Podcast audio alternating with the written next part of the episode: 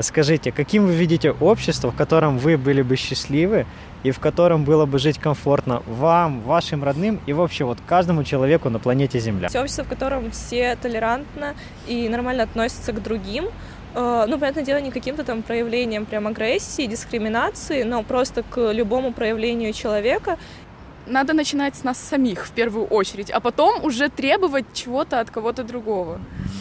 Каким видите образование? Школа, университет — это место, где дети проводят очень много времени, и где так или иначе от какой-то части формируется их личность, то есть сделать эти условия более комфортными для детей. Человека надо научить учиться, то есть дать ему какую-то мотивацию, понимание того, э, что вот у тебя весь мир буквально вот перед тобой, и только что-то делай. А какой вы видите вот медицину в созидательном обществе?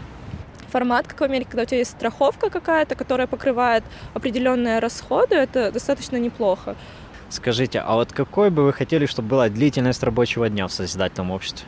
Э, было бы удобно, если бы каждый вот в меру своей возможности работал. Кто-то на дому, если так комфортнее, кто-то часа три, потом перерыв, потом еще часа три. То есть, ну, чтобы был гибкий график. Вот хотели бы жить в обществе бесплатная медицина, образование доступное, качественное, полноценный отпуск, да. Кто бы не хотел. Хотелось бы? Конечно. Конечно. А вам? Да.